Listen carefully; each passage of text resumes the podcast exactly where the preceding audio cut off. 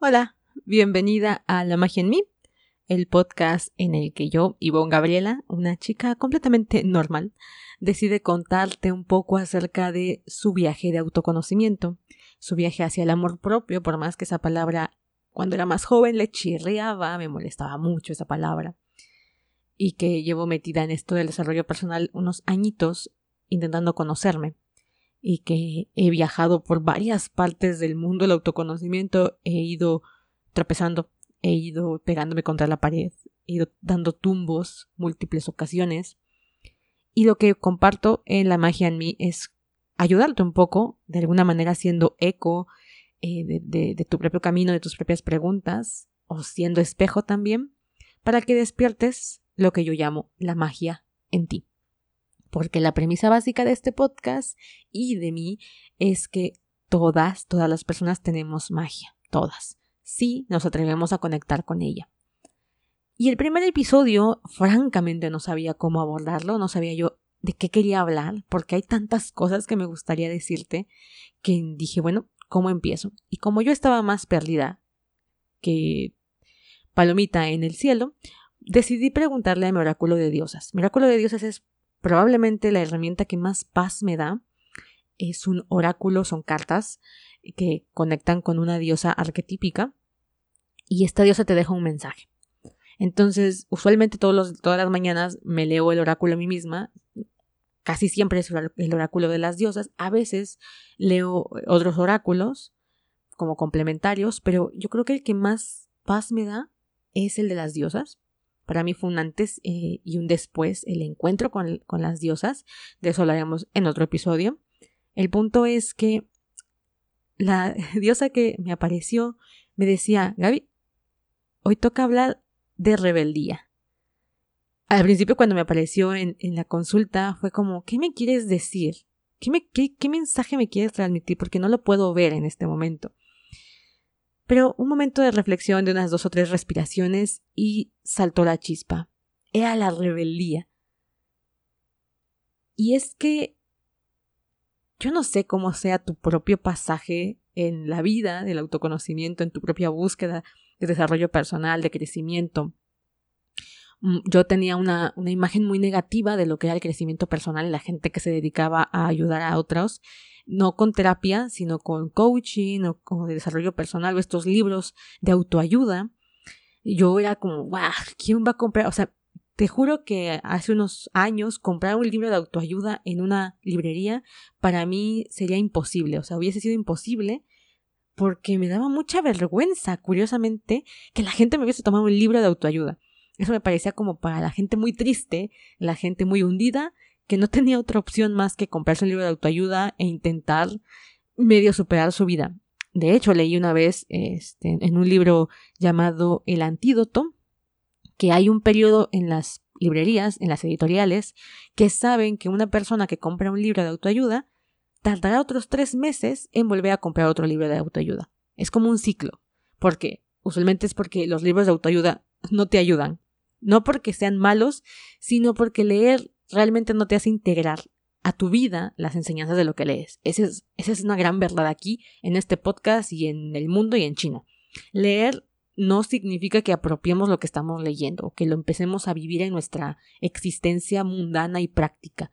Entonces tú puedes encontrar en un libro una idea magnífica, maravillosa, pero ser incapaz de llevarlo a la práctica. Eh, a mí me, me pasó cuando yo era muy chiquilla, me dejaron leer un libro que se llamaba no te comas el bombón o el malvavisco. Y hablaba sobre cómo hay que postergar y trabajar como para ahorrar antes de gastar todo. Es decir, si tendrán 100 pesos o 5 dólares, no te los gastes en el momento, sino que tienes que ir como aprendiendo a acumular para después obtener un mayor beneficio. Y de cómo las personas tendemos a no hacerlo y a requerir respuestas inmediatas o gratificación inmediata se llama. Que es yo hago algo e inmediatamente quiero que eso tenga una consecuencia positiva. Si no la tiene de forma inmediata, no me vale. Entonces, este libro decía, así no es la vida y tú tienes que aprender a esperar. Y yo lo leí y cuando era yo más chica yo decía, no, No te comas un malabisco es un libro que me cambió la vida, pero yo aplicaba lo que decía el libro, no, no lo aplicaba. y ese libro lo leí obligada porque era parte de una materia, si no me falla la memoria. Yo no, nunca hubiese ido por mi propia voluntad a comprar un libro de autoayuda. ¿no? Todo el mundo que me recomienda o me recomendaba que Albert Kiyosaki, los libros de economía, los libros de padre rico, padre pobre o algo así. O sea, tú más o menos tal vez debes saber a qué libros me estoy refiriendo porque son bestsellers, son miles, miles, miles, miles de copias vendidas. Y sin embargo yo decía, no, no me voy a acercar a un libro de autoayuda. ¿Por qué? Porque existía este prejuicio de la gente que compra autoayuda, la gente que compra libros de desarrollo personal, es gente que quiere respuestas mágicas. Y ahora este podcast se llama La magia en mí. ¿Cómo da vueltas la vida? Eh, quiere respuestas mágicas y además de eso, eh, quiere que haya alguien que le resuelva el problema, ¿no? Y como que es gente muy triste. Yo, yo era, insisto, yo estaba como en un pedestal como de superioridad. Y todo lo que estaba debajo de mí era como mundano.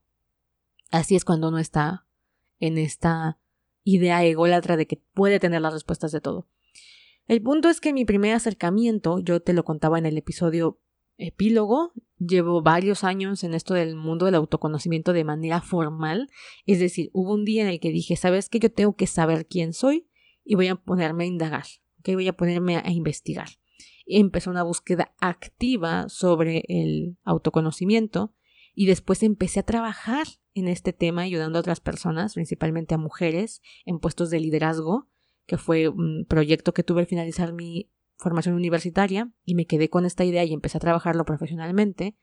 Entonces, formalmente empecé en el mundo del autoconocimiento hace unos siete años. Pero, pero, la búsqueda de quién soy, hacerme las preguntas difíciles para mí, yo creo que llevo toda la vida haciéndolas. Y es por eso que creo que el desarrollo personal en per sí no tiene una fecha de inicio y ni tampoco probablemente tendrá una fecha de finalización. De decir, mira, aquí empecé a autoconocerme el día tal, en tal momento, y aquí 20, 30, 40 años después terminé de autoconocerme y dije, ya, ya estuvo, ahora sí le puedo dar en la palomita de mis cosas por hacer en esta vida, en mi lista de cosas de hacer antes de morir, le puedo dar un check, no le puedo dar palomita. Creo que no hay fecha de inicio y fecha de final porque si bien para este tipo de asuntos yo digo, ay, yo empecé tal edad, la realidad es que cuando era yo muy niña, eh, estaba yo más o menos en que la primera vez que me pregunté por la muerte, por ejemplo, tenía yo unos seis años y, y la pregunta me causó tanto vértigo, o sea, es una sensación física que me generó, que cuando la intenté explicar a mis papás, aparte mi léxico a los seis años no era como que muy fluido, pues me me dijeron, hija, cálmate, eso no va a pasar, estás muy chica, no tienes por qué pensar en eso. Porque yo no pensaba en un accidente, yo no pensaba en, ay, ¿cómo me voy a morir? ¿Me va a doler? No, yo pensaba en, después de que yo cierre los, los ojos, no va a haber nada. O sea, ¿a dónde voy? Dejo de existir, o sea, estoy en la inconsciencia total.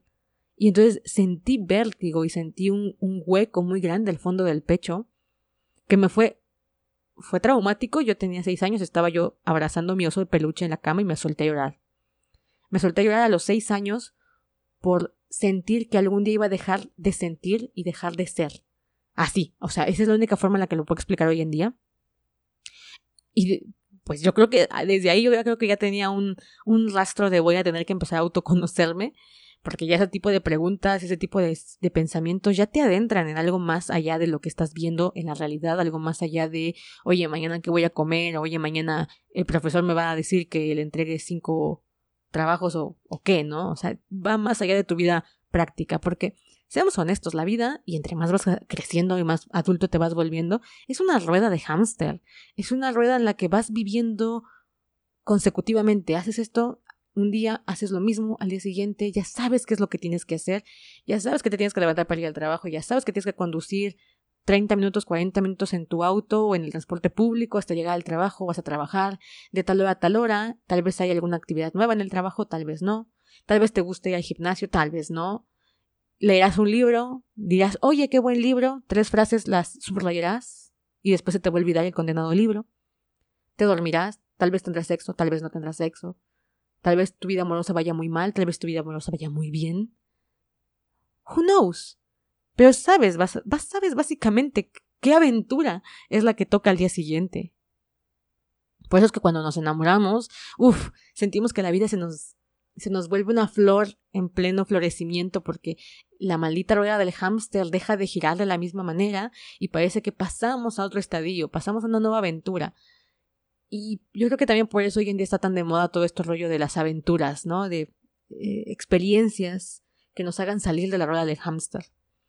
Pero la rueda del hámster no es un estado físico solamente, no es un estado en el que, ah, claro, voy dando vueltas en, como loquita en la, en la, en la, en la ruedita esta que va haciendo clic, clic, clic, clic, sino que es un estado mental. Es un estado mental de un poco de apatía y de frustración. Entonces, insisto, yo creo que esto empieza cuando tú comienzas a preguntarte este tipo de preguntas existenciales. Por lo menos en mi caso fue así. Y la segunda pregunta existencial, que no, no fue tan grave como la de la muerte, o sea, no me generó esta sensación física tan, tan fuerte, se trató de ser rara. Y por eso quiero hablar un poco ahorita de lo que es la rebeldía. Ser rara. Yo cuando estaba en la secundaria, eh, tuve muchos compañeros que por alguna razón me denominaron como rara. Aún si me preguntas hoy, muchos años después de eso, que hasta alguien tal vez se pregunte, ay Gaby, ¿te acuerdas algo de la secundaria? Bueno, sí, sí me acuerdo. Porque cuando estás buscando tu identidad, que es exactamente en ese periodo de edad, que todo tu salón de clases te denomine rara, te, te etiquete con esa palabra, uno de sentir muy mal, yo insisto, yo tenía una autoestima en el subsuelo cuando empecé mi, camino de desarrollo personal, pero también te hace preguntarte qué es eso de ser rara. ¿Por qué? O sea, ¿por qué me pones ese mote que encima siento que lo haces desde un ángulo negativo? No es como, mira, ella es especial, que sería la otra frase que también luego tenía sus connotaciones negativas. Ella es especial. Bueno, no, ella es rara. O sea, no encaja, no tiene un lugar aquí con nosotros porque está alejada de alguna manera de nosotros. Nosotros somos el grupo, tú eres lo que está externo a ese grupo. Pero vamos, yo tenía 13 años y mi mayor referente para preguntas era mi hermana mayor y Google. Y Google tenía yo que ir a un ciber, ni siquiera estaba en mi casa como para poder googlear cosas extrañas en la computadora y buscar respuestas. Pero recuerdo que esa esa respuesta para mí llegó en su momento, claro está, con un libro que, que tenía yo que 15, que fue la teoría de Foucault, el psicólogo Foucault, que dijo, bueno, lo que es extraño, lo que es raro, lo que es perverso, es separado del grupo, es aislado por las esferas de poder. Hoy en día ya no creo exactamente lo que dice Foucault, pero en su momento fue la respuesta más precisa que encontré y a la gente te va a excluir porque es rara y las esferas del poder no lo van a permitir. Porque todo lo que es raro podría ser revolucionario o podría desestabilizar el sistema como lo conocemos. Sistema social, cultural, económico, político. Entonces, en ese momento yo digo, oh my god, ser rara fue lo mejor que me pudo pasar en la vida. Obvio, aquí ya había pasado un, un, espacio de tiempo entre la primera vez que alguien me lo había dicho y cuando yo lo apropié de forma positiva.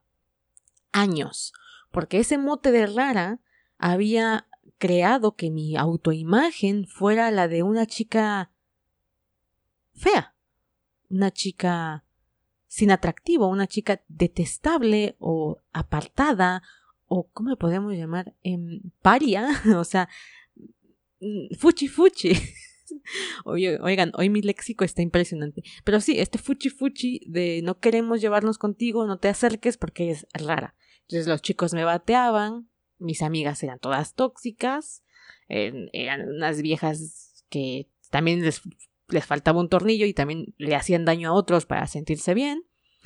Y yo no me daba cuenta de esto porque yo decía, bueno, si soy la rara, ya tengo que aceptar que gracias a esta chica, aunque me haga muy feo y aunque me maltrate, está conmigo, porque si no está ya conmigo, no estoy con nadie, porque soy rara. Y eso ya me, me tilda de mote. Y de repente encuentro la bandera de Foucault de decir, oye, pero es que los raros en realidad somos especiales, en realidad somos revolucionarios, en realidad vinimos a cambiar las cosas, ¿no?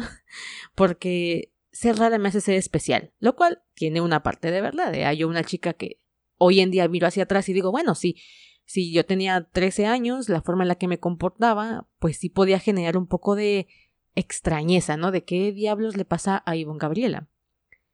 Y es que, por ejemplo, yo era fan de la lectura. Yo era la única chica en todo mi grupo que le encantaban las clases de lectura y redacción, que leía los libros que le gustaban, pero muchísimo, con muchas ganas, que escribía, que le gustaban ciertas cosas otaku o animación japonesa. yo soy, soy, soy muy fan de todas esas cosas.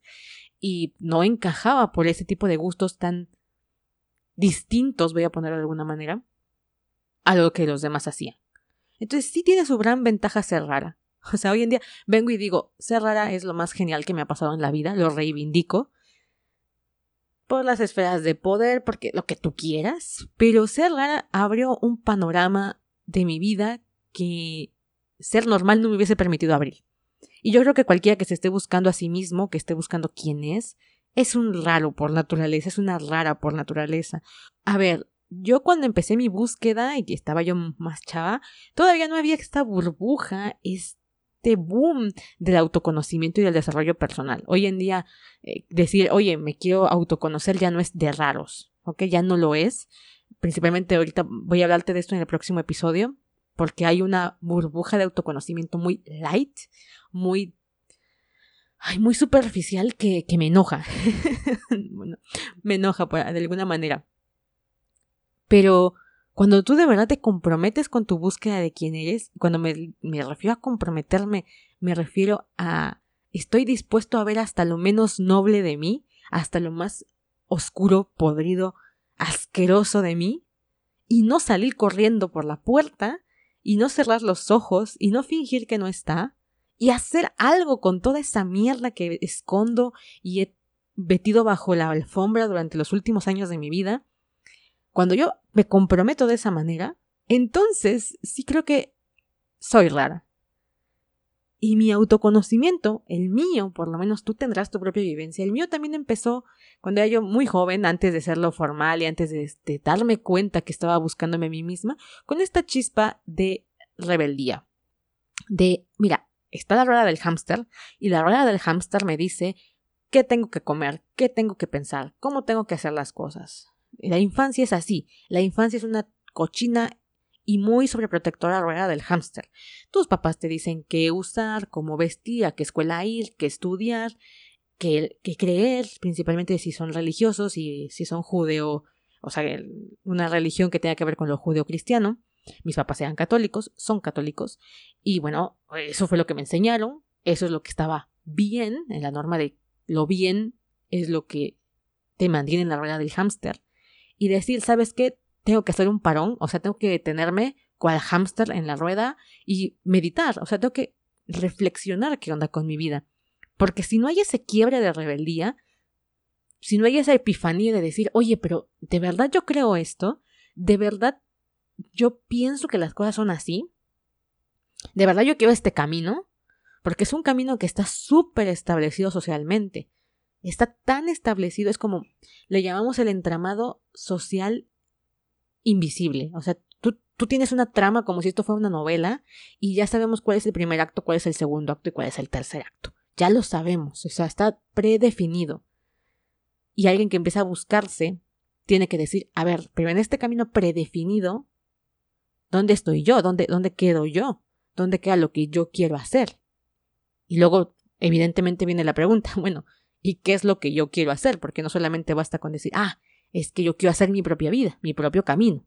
Porque cuando tú decides hacer tu propia vida y tu propio camino que no va por el preestablecido, uff, uff, telita, vienen las dudas, las inseguridades, la pero qué demonios estoy haciendo, para dónde voy, quién soy, cómo encuentro la respuesta, porque al salirte de lo que ya está recorrido, solamente te quedan dudas y solamente te queda exploración, solamente te queda probar y probar y probar y ver si en una de esas, diríamos en, en mi país, chicle y pega, y confundirte y fallar y volver a intentarlo. El punto es que a veces de tanto fallar y de tanto volver a intentar, llega un momento en el que te vuelves cínica y te vuelves enojona con la vida, te vuelves frustrada con la vida porque no es lo que tú querías que fuese. De eso ya hablaremos más adelante en otro episodio. Lo que quiero llegar es que sí, para que tú llegues llegado el momento en el que digas, ¿sabes qué? Sí quiero saber quién soy, ¿sabes qué? No quiero ir por el camino predefinido porque siento que ese camino predefinido no es para mí. Ojo que la gente que lo recorre y es feliz ahí, bien por ellos, o lee por ellos, adelante, pero no todos estamos hechos para ese camino. Principalmente cuando tenemos la epifanía de la rebeldía, de decir, oye, como que no estoy de acuerdo, como que no va por ahí, como que creo que no no es como tú dices que es, déjame pensarlo, porque la rebeldía tiene que estar sustentada, ojo. No solamente dices, ay, no me gusta lo que hace mi papá y entonces voy a hacer B. Que mucha gente vive así, y no hablo de jovencitos de 12, 13 años, hablo de gente de 40 años que sigue haciendo su vida a partir de la premisa, si mi papá hacía blanco, yo voy a ser negro.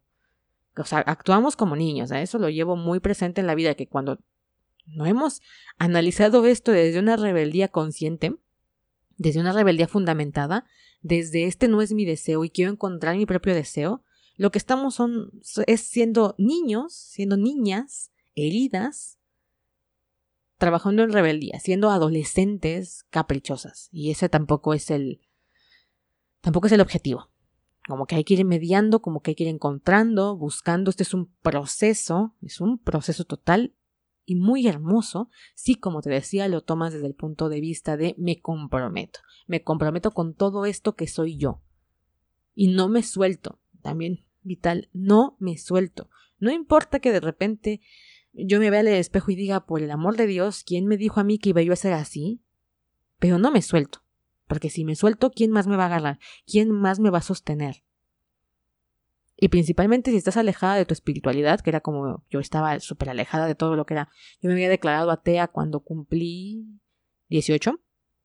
Entonces, eh, si, si tú te sueltas y no crees en nada más allá de ti, Dios, universo, como le quieras poner, pues te caes. O sea, literalmente sientes que te vas en un vacío, que no hay piso. Esto se lo, lo, hablé muchísimo porque yo hablo mucho de esto con mi pareja y es como es que yo llegaba a un momento en el que sentía que no había piso y que solamente iba cayendo y cayendo y cayendo y que todo era oscuro. Y bueno, eso es parte de mi, de mi propio proyecto, de mi propio proceso. Pero bien, como te decía,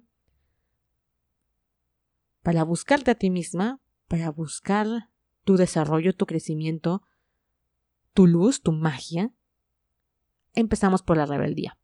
Más las mujeres que elegimos un camino que tiene que ver, por ejemplo, con la magia como tal, la magia práctica, no, no esta magia linda que te cuento yo de despertar tu magia y lo puedes entender como tú quieras, sino la magia, magia, o sea, pócima, hechizo, magia práctica, pues todavía cargamos con un mote aún más fuerte, aún más fuerte de rebeldía. O sea, ¿ustedes qué creen? ¿Que las brujas las quemaron nada más porque les dio la gana? La brujería tiene, por ejemplo, una historia de rebeldía total. Eran las únicas mujeres que se atrevían a ocupar la energía para hacer cosas, para manipularla. Y eso a la gente le dio muchísimo miedo, principalmente a los hombres, que sabían que ellas tenían un conocimiento que nadie más tenía. Entonces, ¿qué hicieron? Las mandaron a la fucking hoguera. Literalmente, o sea, no solamente fue una casa de brujas de eh, vamos a evangelizarlas, las quemaron vivas con leña verde, que por cierto tarda mucho en quemar, y cuando te quemas eh, hay que estar prende y apague esa cosa. Entonces eran unas agonías terribles, eran castigos impuestos por tener más conocimiento y uso práctico de esta energía. Entonces, bueno, no me quiero alargar por ahí. A lo que quiero llegar es que, en efecto, hay bastante de rebeldía en el autoconocimiento, hay bastante de, ¿sabes qué? Tengo que mirar hacia el lado B de las cosas para poder entender si por donde voy es donde quiero ir. Y esta rebeldía bien fundamentada, ah, por supuesto bien fundamentada, aún así también te va a generar muchas dudas, ¿no? Y la rebeldía es como el pie, o sea, es como empezar, es como la, grieta, es como meter la mano en la grieta y forzar la puerta para empezar la aventura. Por lo menos así lo viví yo. Espero que tú me cuentes si también has vivido esa pizca de rebeldía de decir, ¿sabes qué? Estoy hasta el corno del camino preestablecido y que iba a hacer otra cosa. y entonces empezaste esta búsqueda y entonces también te perdiste porque tampoco sabías para dónde ibas y está bien y es normal y es lo que todas vamos a ir atravesando poco a poco y como también en este proceso poco a poco vamos a ir encontrando ese camino.